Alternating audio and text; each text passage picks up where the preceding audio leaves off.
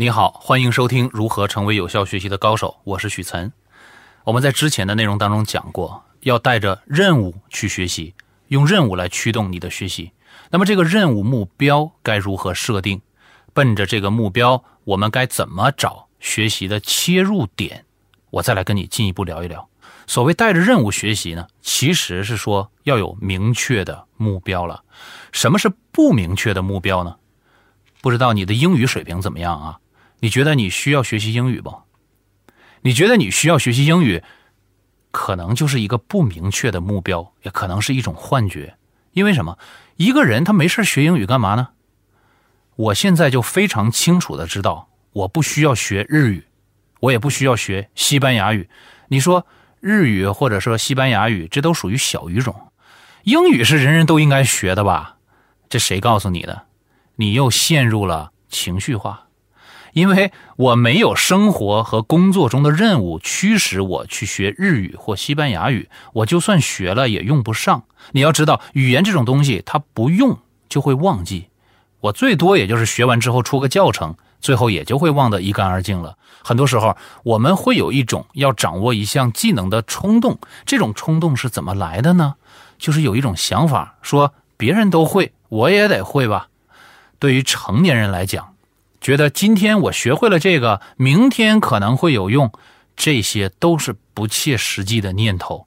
这是成年人去鼓励孩子们学习的时候经常说的话。我认识一个朋友，他四十多岁了啊，他是一个摇滚歌手，一直他都想学英语，因为他知道我是一个英语老师啊。哎，不对，我是英语名师啊，名师，所以他就总让我教他学英语。那既然是名师，我就要对得起名师的身份，我就告诉他，你要学英语，不能我教你，咱俩太熟了，很难进入到真正的学习状态。我说，你要是真想学英语的话，我可以给你介绍一个我信得过的英语老师来教你。那这样做，还记得吗？仪式感，仪式感会更强，也会让这个要学英语的人更加专注。那我进一步问他，我说你想学英语来干嘛呢？他说。他以后要是冲出亚洲走向世界了，应该还是会点英语比较好吧？我当时就乐了。我觉得这位摇滚歌手想象着自己将来要走向世界而学英语，还真不如那种说因为搞摇滚乐搞不下去了，想去教英语当英语老师这种想法来的实际和有效。又或者说，这位摇滚歌手如果想到国外去留学，想镀金、念书学习，他要是考托福或者雅思这种出国留学考试。目的就是考试啊，迫在眉睫，那我都会好好的去教他。不管怎么样，我是绝对不会因为他的想象而出马的。在我看来，这位摇滚歌手朋友要学英语的目标就不算是一个明确的目标。就算他开始着手学英语了，他也不会坚持下去的。有意思的是，这位摇滚歌手的太太后来学了英语，因为他有学英语的明确的目标。我们来比较一下两者的目标。这位摇滚歌手的孩子上了国际学校，孩子的母亲就来找到我说要学英语。我说为什么呢？他说他的孩子现在上了国际学校，他现在没有办法跟国际学校那些外国老师交流。作为家长，为孩子的事情那是很操心的。那么老师都是外国人，要想跟老师尽可能多的去直接交流，不会英语那是真不行了。我说好。这个想法绝对不是基于想象的，也不是一时冲动，这是一个明确的目标。我就为他介绍了一位我信得过的英语老师。一开始，那位孩子的母亲说：“徐老师，咱们是不是从新概念开始学啊？”我说：“当然不是，学新概念学到能跟外国人交流，那得多长时间？你的孩子那时候估计都毕业了。”我说：“你要用英语，不就是去交流孩子学校那些事儿吗？”他说：“是。”我就让他首先去他孩子的学校拿了一堆英文资料回来，就是那些宣传手册之类的东西，然后让我介绍给他的英语老师带着他一起去浏览孩子学校的网站英文版，把出现的每一句英文学起来。这是我许岑为这位母亲定制的学习切入点。为什么不让他学新概念？我来说一说新概念这套英语教材可能存在的问题。新概念这套教材，你知道它是分为一二三四册的，在我看来，它最大的问题就是这个问题了，因为我观察到绝大部分英语零基础的人选择英语学习的切入点，从新概念开始学，只学了第一册，甚至是只学了第一册的前几课，就没有再学后边的了。你要问为什么，我会说，就因为这套教材它分为一二三四册，如果只有一册。就不会出现只学了一册后边就不再学的情况了。而它最大的问题，其实归结到根本还是你的学习目标不够明确的问题。学新概念不是我们明确的目标，没有人会把新概念学完了当成一个人生目标。关键是学完新概念这套教材之后，你要去干什么？还是那句话，小孩学英语可以学新概念。因为小孩总是不知道自己要干什么的，而对于成年人来讲，要开始学一样东西已经不容易了，一定要有一个明确的目标，并且找准这个学习的切入点。有了明确的目标，我再给你讲一讲我们该如何找到精准的切入点，走到这个目标。我的建议是，直奔大师，不必从基础开始。当然，这个大师在这里边，它指代的是一种特定的一种情境。这个大师不一定是指一个人了，而是你的最终目标。我拿学习乐器来为你举个例子。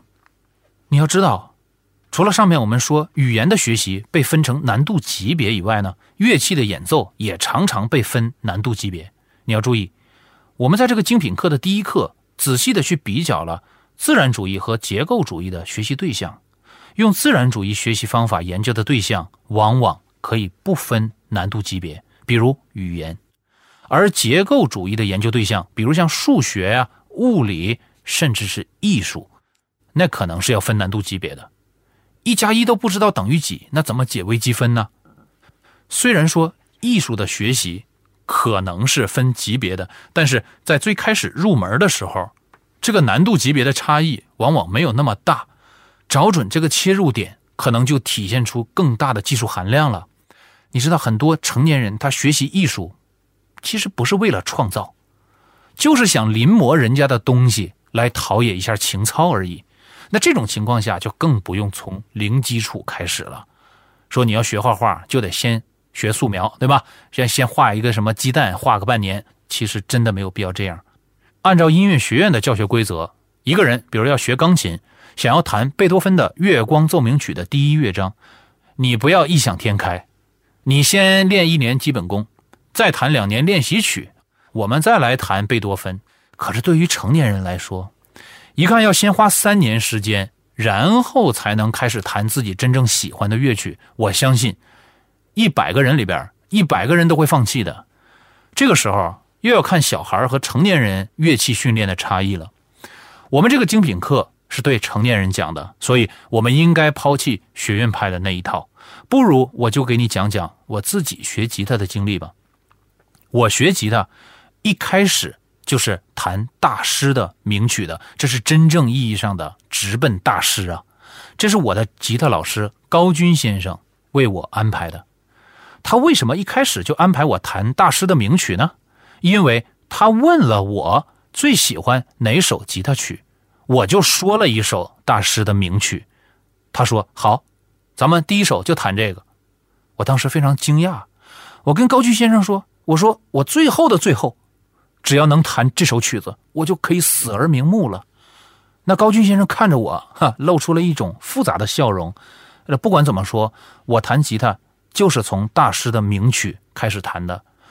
在高军老师的指导下，我用了三个月的时间把那首吉他曲弹下来了。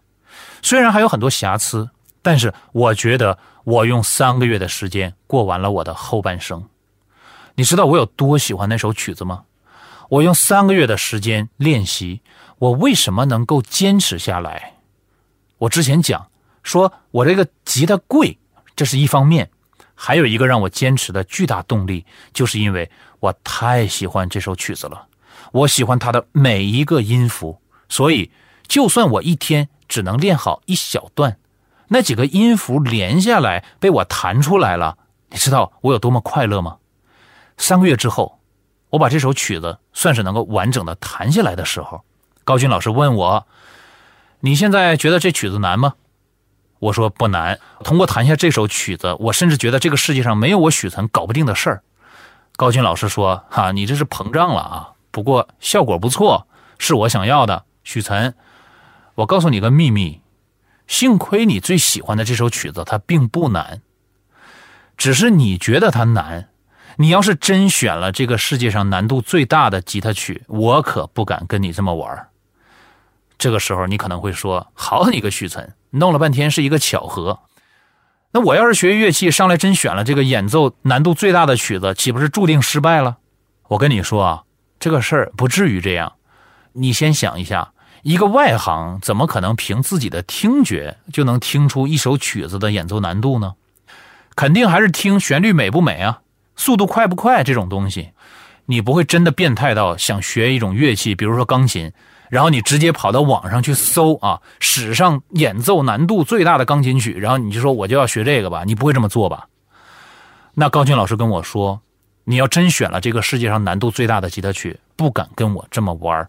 高军老师接着说：“许岑，你想不想两年之后能演奏真正意义上难度最大的吉他曲？”我说：“我可以吗？”他说：“你刚才不是跟我膨胀了吗？你不是说你觉得这个世界上没有你许岑搞不定的事儿吗？”我说好，我可以。他说那好，那你就先练半年基本功。你看到没有，一个好老师有多么的重要？他让我直奔了大师，而我觉得真正幸运的是，我跟从了一位大师，高军先生。他是国内最权威的指弹吉他演奏家，而现在也是享誉世界的吉他制琴师。如果我当初没有在网上调查，得知高军先生是最好的指弹吉他演奏家，继而拜师于他。假如我跑进路边的一间琴行，找一个驻店的那种老师，就是那种一边卖吉他一边教学的那种，我今天可能也就能弹两首邓丽君，能谈李宗盛，我估计已经到头了。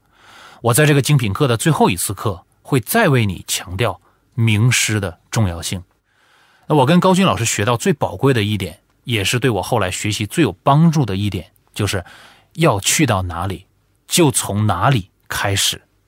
你可能总是对看起来有难度的事望而却步。我今天跟你说，我许岑的英语已经掌握到现在这个程度了啊！你说你是零基础，你找新概念，从第一册开始从头学，这个事儿对于你来讲已经失败了。